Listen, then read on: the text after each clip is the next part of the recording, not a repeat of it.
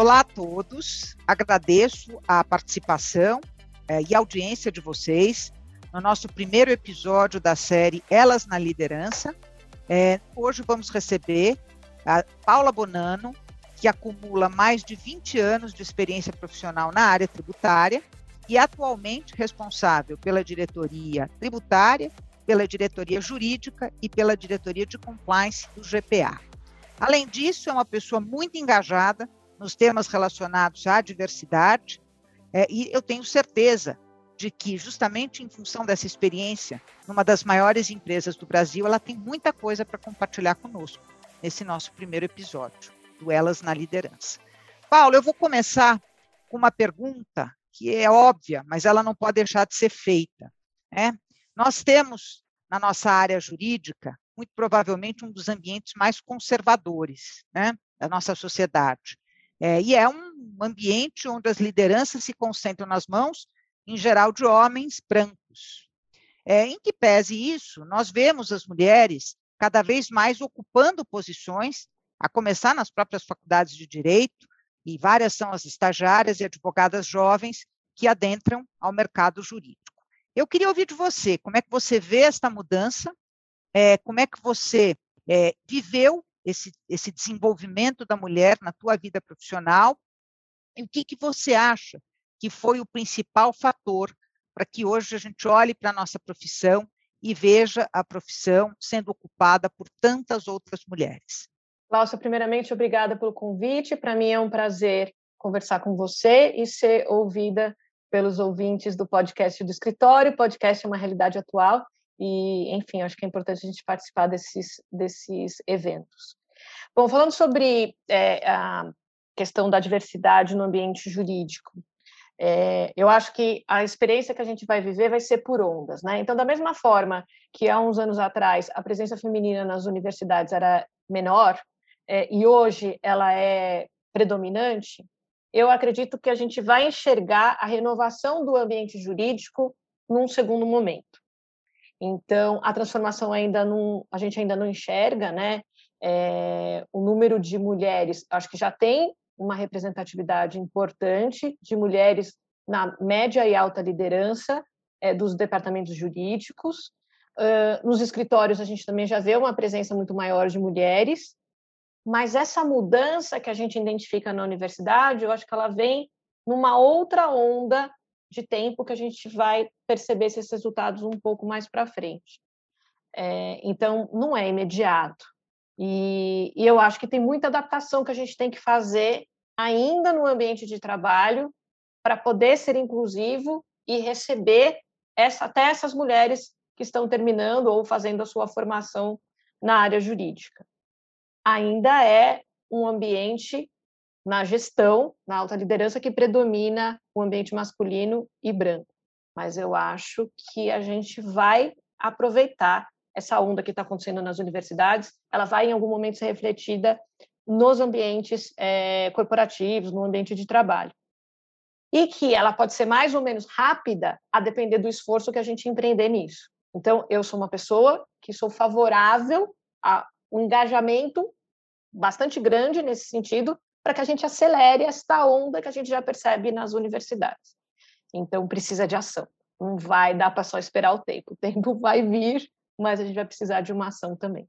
E, e, quem conhece você, né, Paula, sabe o quanto você é engajada nesses temas, e, e, claro, é fundamental estar numa empresa que também se engaja nos temas, porque, evidentemente, uma andorinha não faz verão. Agora, falando da perspectiva até da empresa na qual você integra, como eu disse, uma das maiores empresas do Brasil, hoje você faz parte da alta gestão. É, como mulher, o que, que você nos diria a respeito dos principais desafios que você enfrentou, mas também das principais oportunidades que você teve, né, para poder chegar onde você chegou? Bom, eu não, eu não, posso negar que eu tive bastante oportunidade de crescimento é, é, ao longo da carreira. Eu acho que as oportunidades foram colocadas e eu agarrei. E o que teve que ter, talvez, de diferente foi que elas foram sempre feitas com muito esforço é, e com mais provas. Eu tenho a sensação hoje que elas tiveram mais provas, mais testes, do que talvez se um homem tivesse passando pelo, pela mesma trajetória. Só que, como essa questão de equidade ela nunca foi muito clara lá atrás, ela também não era debatida há 10 anos atrás, como se debatia questões é, de equidade, como se é, de gênero, como se debate hoje em dia. Então, eu acho que as coisas elas aconteciam e, e, e as mulheres iam vivendo as suas experiências sem se dar conta dessa, dessa, dessa questão da equidade, e elas foram fazendo como se fosse natural a carreira delas. Então, assim, provar que eu estava preparada para assumir os cargos é, é, pelos quais eu estava ambicionando ou que estavam sendo propostos para mim, já fazia parte da minha vida. Eu tinha que mostrar é, que eu tava, que eu era competente, que eu tinha condições de seguir adiante. Eu não tinha outra opção. Então as coisas foram foram vindo no automático, né? Sem a gente pensar. Agora, hoje, com mais elementos na mão, nas mãos, tendo consciência dessas questões de equidade, é, o que eu penso é que as mulheres deveriam se desafiar mais mesmo sem ter certeza se elas têm capacidade, porque no fundo elas têm. É a gente que não acredita na própria capacidade. Então, que pelo menos foi o que aconteceu comigo.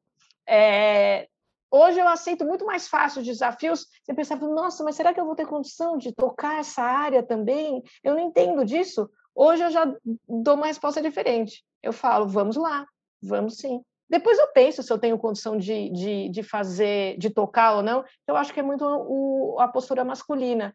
De, e não, longe de mim aqui querer que as mulheres se masculinizem para poder alcançar é, é, seus objetivos. Não, não é isso.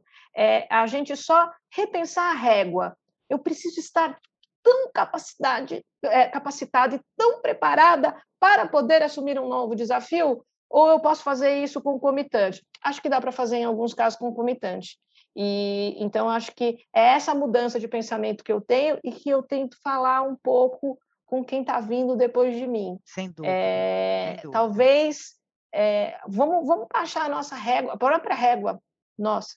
É, nada como a maturidade, né, Paula? Quando a gente começa, eu acho que todas nós mulheres caímos naquilo que até as pesquisas mostram, de que é a necessidade de nós nos sentirmos 110, 120% preparadas para os desafios que a gente vê pela frente. Quando, na verdade, talvez 70%, 80% sejam suficientes, né? Por muita coisa a gente vai aprender, a gente não precisa necessariamente estar pronto, e os homens, em geral, eles têm menos dificuldade de enxergar com mais naturalidade isso. E, sem dúvida nenhuma, transmitir isso para as mulheres das novas gerações, né, para que elas, elas, comecem a pensar desta forma antes do que nós começamos, acho que é, um, é, é uma grande contribuição. Agora, vamos entrar num outro assunto que eu acho também é muito importante quando a gente fala em diversidade, que são os vieses inconscientes. Né?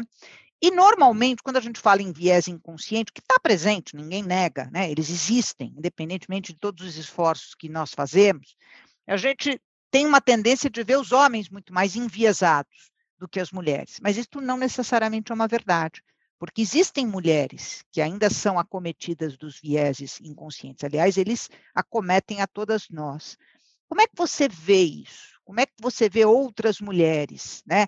É, tratando do tema da diversidade. E uma outra pergunta que eu emendo: você na tua vida profissional, você encontrou referências femininas?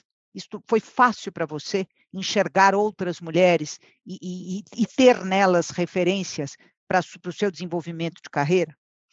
Acho que indo para a questão dos vieses, eu acho que, que os vieses eles estão presentes na sociedade como um todo, e claro que eles estão na, na, nas mulheres também, em virtude da criação que a gente recebeu, né? Então, é, o processo de, de, de, equidade, de consciência em relação à equidade de gênero ou de diversidade de uma forma geral, é um desconstruir mesmo, porque como ele foi, como é, uma, como é algo que vem culturalmente pela família, pelo ambiente de trabalho, pela sociedade, para você pensar de uma maneira diferente, você tem que desconstruir.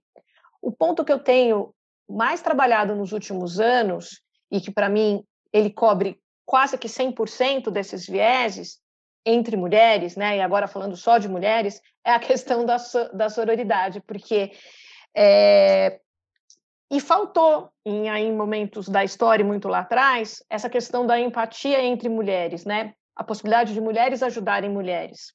Isso nunca foi algo estimulado pela sociedade e é uma pena. É, e graças a Deus acho que já está mudando. É, mas é muito importante a empatia e, a, e o ambiente solidário entre mulheres, porque são as mulheres que estarão em situações semelhantes e que, de, de alguma forma, poderão acolher outras mulheres naquelas situações semelhantes que elas estão vivendo. Então, para mim, o melhor, melhor remédio para quebrar o, o, o, viés inconsciente entre mulheres é trabalhar a questão da. Porque se eu trabalhar a questão da sororidade, é, eu vou preparar uma outra mulher a salvo, fazer um salvamento de uma companheira de trabalho numa reunião. Eu vou preparar uma mulher para não permitir é, que outra, que a ideia de uma mulher seja apropriada indevidamente ou seja diminuída na frente de outros. Eu vou preparar outras gestoras.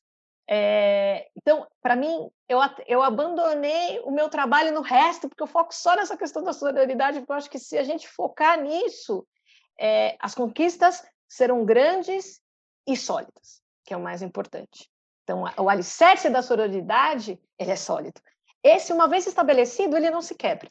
E as mulheres que, ao longo da minha carreira, eu, eu trabalhei essa questão da sororidade, nossa, não se quebra esse, esse elo. Ele é muito importante. Então, eu acredito demais nele, e é onde eu tenho colocado o meu esforço. Só que eu não vi ele ao longo da vida, né? Eu tive algumas mulheres que foram referências na minha carreira.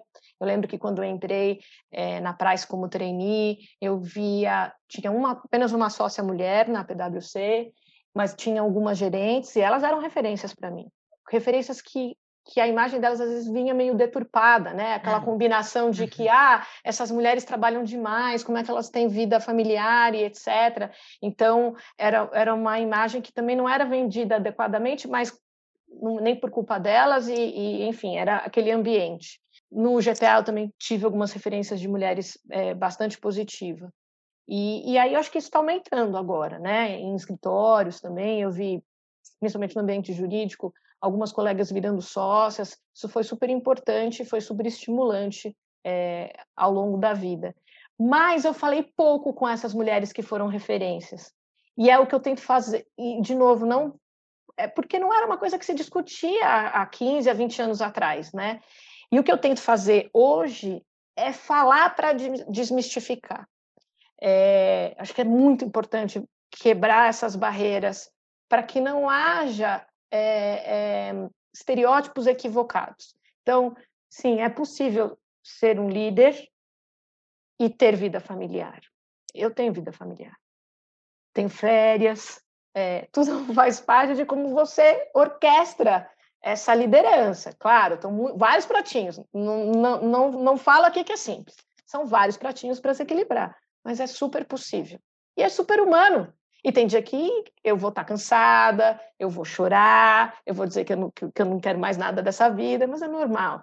Então, o que eu tenho feito agora é me humanizar, mostrar para quem, para minha equipe, que eu sou tão humana quanto eles e que tenho os mesmos problemas que todo mundo e que é assim a vida. E aí eu acho que fica mais fácil. E eu não, não ouvia isso dessas mulheres lá atrás, né? Então, talvez eu tivesse é, é, é, comido menos grama se eu tivesse conversado um pouquinho com elas. É, eu, por exemplo, acreditava lá atrás que a maternidade era uma coisa inviável. E não é verdade. E, e demorou para eu descobrir isso. Eu ter, se, eu, se eu descobrisse um pouquinho mais cedo, talvez é, eu tivesse engravidado antes, por exemplo. Mas talvez aquelas mulheres lá atrás, nem elas mesmo se se sentiam confortáveis de falar sobre esses temas, né? de tentar se humanizar mais. Essa que é a verdade. Também elas chegaram às lideranças né, num contexto completamente diferente do nosso. É como você falou, nós não falávamos isso, né? Talvez elas nem se sentissem confortáveis. Quando você falou em sororidade, Paula, você me fez lembrar uma frase célebre da Madeleine Albright, que foi secretária é, americana, em que ela disse que tem um lugar reservado no inferno para as mulheres que não apoiam as mulheres. Eu acho que a sororidade ela está absolutamente traduzida com perfeição nesta frase, né? Então, nós que hoje temos muito mais liberdade para falar dos temas, acho que não é nem uma oportunidade, acho que a gente tem uma obrigação de sororidade, de apoiar outras mulheres, né? Com pequenos gestos, como você disse, às vezes um socorro que você dá numa reunião, um conselho mesmo que não te pediram vale a pena, e o exemplo, É o que você falou, talvez a maneira mais é, evidente e menos difícil da gente apoiar as outras mulheres é servir de exemplo, né? É ser mãe, é tirar férias, é, é, de uma certa forma mostrar que é possível conciliar, não é fácil, mas é possível, não, né? Acho que é um, é pouco da realidade nossa. Agora, falando um pouquinho da realidade do dia a dia, estamos aí quase completando dois anos de pandemia da Covid, que afetou as nossas vidas, vidas pessoais e vidas no trabalho, é, radicalmente. Eu queria que você falasse um pouco disso, como é que você se adaptou, como é que você conseguiu conciliar aí todos esses aspectos e como é que você conseguiu ajudar outras mulheres no teu convívio, mulheres geridas por você, a levarem esses, esses tempos difíceis nossos, que foram tão desafiadores para todos, mas especialmente para as mulheres, Paula? Bom, primeiro, eu acho que o que eu coloquei na minha vida desde que começou o ambiente de home office foi, de novo, essa questão do acolhimento muito acolhimento para todas as mulheres que estavam cuidando de suas crianças em casa. Então, assim, nunca para mim foi motivo de aborrecimento ouvir cachorro latindo, criança chamando a mãe, criança passando atrás do vídeo, mesmo porque eu estava sendo também interrompida pela minha filha em alguns momentos nas minhas reuniões. Então, é, e, e, aí teve alguns casos que foram muito emblemáticos. Eu estava, inclusive, com uma reunião com uma pessoa da minha auditoria e ela não tem família, é, auditoria externa, ela não tem família em São Paulo, é, a filha ficava numa escolinha, então ela não tinha ninguém para ajudar na casa dela, aí ambiente de Covid, ela estava sozinha, o marido estava numa reunião, ela estava fazendo a reunião comigo, com a filhinha de dois anos chorando no colo. E, e aí eu pedi para ela, perguntei para ela, questionei várias vezes se ela não queria remarcar o compromisso, etc. Ela falou, Paula, podemos seguir, não tem problema. Eu falei, você tem certeza? E depois que terminou a reunião, eu, é, porque tinham outras pessoas na, na mesma reunião, eu peguei o telefone, liguei para ela e, e ofereci toda a minha solidariedade para ela. Primeiro que eu falei, você é uma, um exemplo para mim, e se tiver algo que eu possa fazer por você, é, nesse teu contexto de vida, você me avise, porque não não tá fácil, não é fácil. E, e, e eu só falei, eu, eu tô aqui só se você precisar de um acolhimento, um dia você não estiver bem e não dá para equilibrar os pratos, você me liga, né?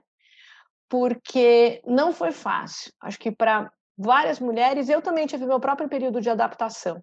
Uhum. É, na, em orquestrar tudo que estava acontecendo, porque o ambiente online também era novo para minha filha, ela não sabia as ferramentas do online, ela não tinha sido preparada para isso porque ela era nova, ela estava no processo de alfabetização. Então foi bem puxado, foi bem puxado. E aí eu acho que aos poucos a gente foi se adaptando e o que eu fiz foi ter este respeito desde o primeiro dia em saber que nas casas estariam acontecendo movimentos semelhantes ou mais difíceis daqueles que eu, daquele que eu estava vivendo. E, e, eu encontrei, acho que, bastante solidariedade de uma forma geral, assim, em todos os fóruns que eu participei, dentro e fora da companhia é, eu vi que tinha bastante gente madura para entender esse que o pessoal chamou de novo normal, né? Eu vi bastante maturidade até em levar. Não, não presenciei, graças a Deus, nenhum, nenhuma, nenhum evento triste, desrespeito e não acolhimento a isso. Agora, é, eu li também uma reportagem falando da lista invisível das tarefas das mulheres. E eu acho que a pandemia fez essa lista ficar bem evidente, bem evidente que é, é ficou, ficou muita coisa ao cargo das mulheres na pandemia. Eu não, eu não acho que foi natural em todas as casas que os homens também participassem dessas tarefas invisíveis, que é descer o lixo, é, descobrir se tem comida na geladeira, saber se o filho fez a lição de casa, é, se ele estava conseguindo entrar no link do Zoom, é, se alguém já tinha ligado no iFood para pedir comida, porque a comida não aparece do iFood diretamente não, na sua casa, né? Tem, tem um processo. É verdade. É, tem, tem um processo, né? Então eu acho que, que eu acho que deixou essa, essa, esse rol de tarefas invisíveis das mulheres ainda mais evidente, porque elas tiveram que conciliar isso misturado com a vida do trabalho, tudo dentro do mesmo ambiente. E aí eu me arrisquei, eu fiz um Excel, parei. Eu não terminei. Comecei a ficar deprimida com a quantidade. Começou a gerar ansiedade. É, não, eu comecei a fazer o Excel de tudo que eu tenho que fazer, não na minha vida profissional, mas na pra, vida, pra né? gerir, é, a vida. E aí eu parei, em determinado momento, eu falei, parei, é melhor eu nem olhar tudo que eu tenho que orquestrar aqui, que não vai resolver. É, então foi sofrido, acho que foi sofrido para muitas mulheres. Esse ponto que você colocou eu achei bem interessante. Na verdade, eu acho que a pandemia evidenciou demais essa lista de obrigações da mulher, que sempre existiram, né? Mas como nós entramos na casa das pessoas, porque nós entramos nas casas uns dos outros, né? Essas tarefas elas ficaram mais evidentes mesmo. Agora, pegando um pouco esse gancho, o que, que você acha que a gente leva de bom, de, aproveitável desta pandemia ou dessa experiência tão desafiadora que a gente viveu? O que, que você vê? O que, que você acha que a gente vai levar? O que, o que você acha que a gente deve levar, que a gente deve manter nas nossas vidas, mesmo quando tudo voltar ao normal? Ah, eu espero que as pessoas consigam encarar os profissionais como seres que não são descontextualizados das suas vidas, ou seja, eles são um, é, o ser humano ele é completo, ele é formado pela, pelo profissional, pela pessoa que cumpre o seu papel na família e que as coisas não são desassociadas, porque eu acho que essa mistura que a gente teve, a, o trabalho entrou dentro da casa das pessoas, é, eu acho que mostrou isso, que a gente tem várias facetas e que seria bom a gente não, não enxergar as pessoas dissociadas desses lados, né, desses outros lados. Porque quando a gente está, às vezes, dentro do ambiente do escritório, a gente assume um papel dentro do escritório e, e aí fica para fora da porta do escritório que essa pessoa tem uma família, que ela pode estar no momento que ela está se separando, é, que ela pode ter um filho que se formou e está indo morar fora do país, ela está sofrendo por causa disso, é, pode ter vários outros panos de fundo, e é isso, a gente é um, um, um ser único, é, não importa só o lado profissional ou não. Mas eu, eu confesso para você que eu tenho a sensação de que esse aprendizado que a gente teve aqui na, na pandemia, e, e, alguns outros eles vão acabar se perdendo ao longo do tempo, porque a nossa memória acho que é curta. Então, assim que as coisas forem retomadas e que eventualmente o ambiente voltar e a gente voltar a ter muito mais encontro presencial, acho que isso vai ser esquecido. Acho que a única coisa que fica, acho, hein? Não tenho certeza. É que, se, que finalmente, pelo menos no Brasil, se entendeu que o home office é possível. Então, acho que aquelas empresas que eram menos flexíveis e que achavam uhum. que home office era sinônimo da pessoa ficar em casa é, trabalhando da piscina, é, ou sei lá, é, vendo TV e etc., não funcionava, eu acho que agora ninguém mais pode negar que, que funciona sim. Sem dúvida. Né? Sem então, dúvida. Então, assim, eu espero que as, que as empresas flexibilizem, é, principalmente em dias de rodízio, para que as pessoas fiquem em casa, porque o trânsito é cruel, perde-se muito tempo no deslocamento, e que se possa ter esse híbrido, né? Sei lá, três vezes no escritório, dois em casa, é, eu acho que vai ser saudável para todo mundo. Porque eu acho que o, o presencial, ele também é importante, assim, não sei se para todos, para mim eu sinto muito falta de pessoas. Mas então eu sou a favor de voltar, mas não 100%. Acho que a gente pode fazer essa combinação saudável é, de ter alguns dias de, de home office. Não, eu tô, estou super alinhada e você sabe que no escritório nós já tomamos uma decisão, já anunciamos, inclusive, que a partir do ano de 2022 quando a gente acredita que voltaremos né, a uma vida um pouco mais próxima da normalidade, a gente vai ter um novo jeito de trabalhar. E esse novo jeito de trabalhar, ele é híbrido, onde a gente vai, evidentemente, valorizar o trabalho presencial, porque eu concordo com você, ele é muito importante, especialmente para os mais jovens, mas a gente quer manter na nossa rotina o home office, né? Já que a gente, de uma certa forma, desestigmatizou o home office, porque home office é trabalho, não é lazer, por que não? Ele pode facilitar em vários aspectos, acho que especialmente para as mulheres, né? Então, enfim, é, nós no, no, escritório já tomamos essa decisão e a gente realmente tem a expectativa de que muitas outras empresas e firmas trilhem o mesmo caminho, né? Sigam o mesmo caminho, porque eu acho que talvez é, é a, é a oportunidade que a gente tem de ter o melhor dos dois mundos. Mas eu quero aproveitar um pouco do teu tempo e, e perguntar um pouco sobre perspectiva, especialmente no segmento no qual você está inserida, né? Você, como eu disse, trabalha numa das maiores empresas do Brasil, uma empresa que tem uma tradição enorme no segmento de varejo. Paula, como é que você vê o segmento de varejo? O segmento de varejo, ele continuou é, funcionando, nós continuamos comendo na pandemia, né, no, na, na fase mais aguda, as poucas lojas que se mantiveram abertas foram as lojas de varejo, especialmente alimentício. Acredito eu que houve um incremento também nesta área do comércio online. Como é que você vê como perspectiva? Né? Por outro lado, a gente vê um país mais empobrecido, a gente vê um país aí com desafios para retomar o crescimento econômico. Fala um pouquinho da sua impressão é, sobre especificamente o teu segmento. Ah, eu acho que a questão do e-commerce ela veio para ficar, da mesma forma que o home office é, virou uma realidade no ambiente profissional, é, a busca pelo comércio eletrônico, que se intensificou no período pandêmico, eu acho que ela veio para ficar e ela não vai diminuir, né? Então, as pessoas que descobriram, gente que tinha, é, eu falo pelos meus pais, que não tinham o hábito de comprar no online, adquiriram esse hábito com a pandemia, obrigados pelo contexto da, da, da, da pandemia. E aí eles descobriram que, que, que, faz sentido online, que a entrega é boa, que as coisas chegam, que o prazo é razoável, etc. Então, o e-commerce, é, eu acho que ele não só não regride para os patamares anteriores à, à, à pandemia, como a tendência dele é aumentar. Né? Então, eu acho que o grande favorecimento da pandemia foi em, em, no comércio eletrônico. Então, ele veio para ficar, e aí as empresas têm que trabalhar, as empresas de varejo têm que trabalhar fortemente no, no, no setor de e-commerce. É fundamental daqui para frente. Quem não fizer isso vai ficar para trás. Né?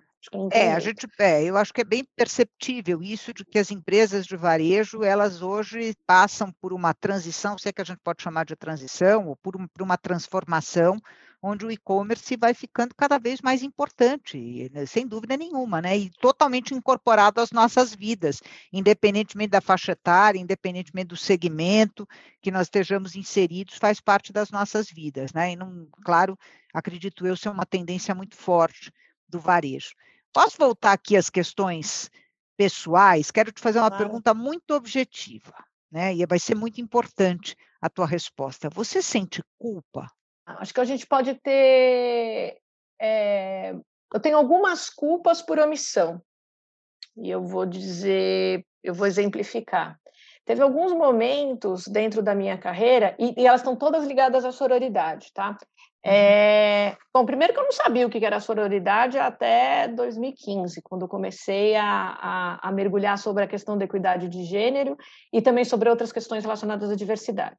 E teve alguns eventos que aconteceram, que eu presenciei, e que eu poderia ter feito alguma coisa, eu não fiz, eu fui omissa. E eu acho que eu fui tão falha quanto se eu tivesse feito alguma coisa de errado.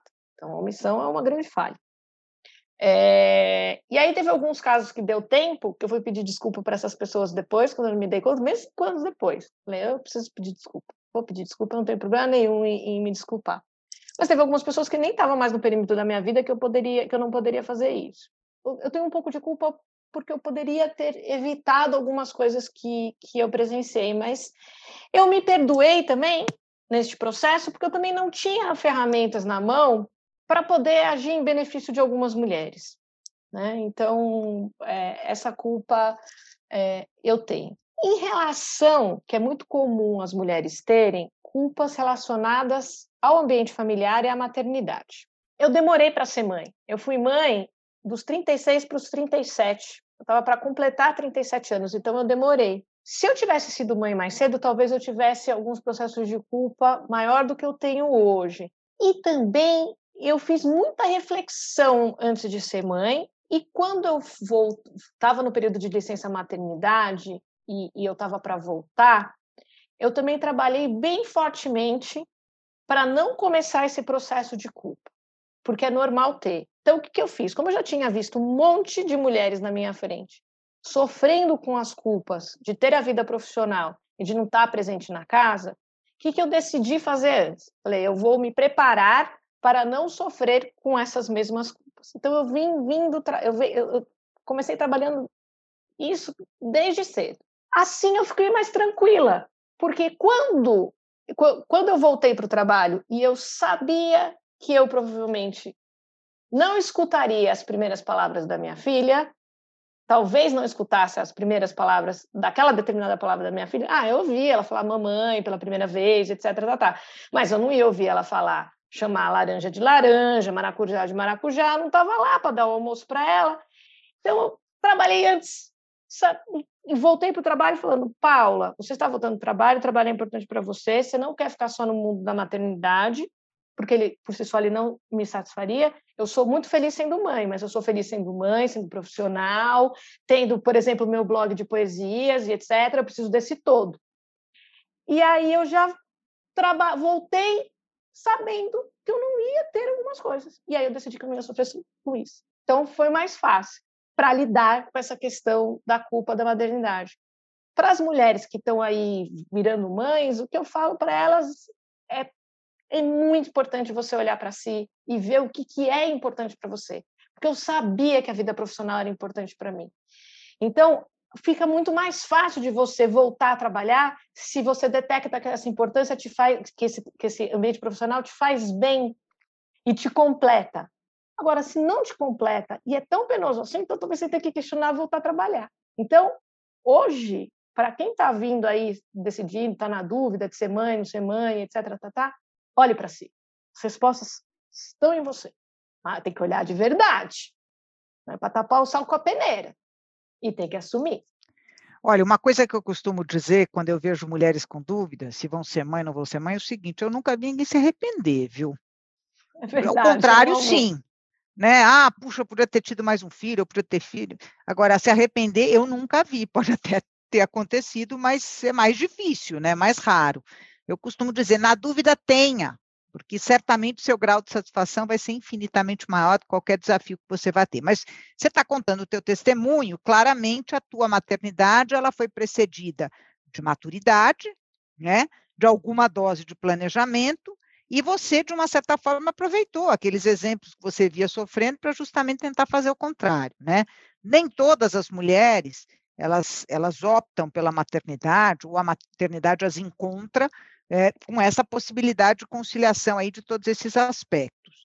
É, e normalmente a maternidade ela coincide com a fase em que a mulher está lá se definindo profissionalmente, tendo que se provar, tendo que encarar novos desafios.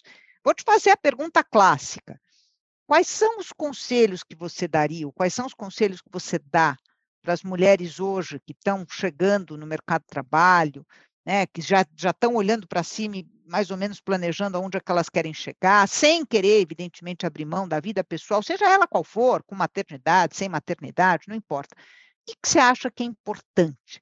Né? Quais são as, os valores que você transmitiria para essas mulheres? É, todo mundo pergunta se eu, se eu planejei aonde eu estou, né? Eu nunca planejei nada, assim, em termos de, de carreira. Algum script é, alguma fórmula, ah, eu pensei nessa fórmula, vou testar e vou chegar ela até o fim. Não, as coisas foram, foram acontecendo. Mas elas foram acontecendo porque eu não fiquei o tempo inteiro projetando. E eu acho que projetar demais faz você viver lá na frente, no futuro, e não viver o presente. E aí, o que, que eu fazia? Eu me dedicava de, com integridade para aquilo que eu estava fazendo naquele momento. E eu acho que isso foi fundamental. E não importa qual é a atividade, e não importa qual é a atividade.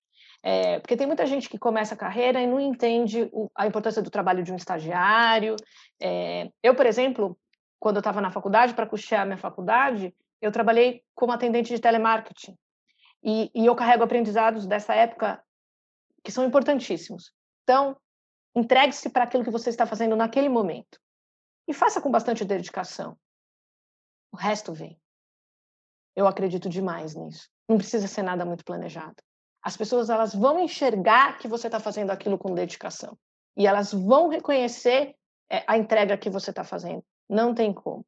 Então, se você viver agora e fazer aquela entrega verdadeira e, e tirando, e isso eu sempre fiz também, eu tirava até o bagaço daquela experiência que eu estava tendo. Não desperdiçava nada. E aí eu o bom e ruim. O bom e ruim. O bom e ruim espremia a laranja, gente, até o fim. E tirava tudo. Até o caroço.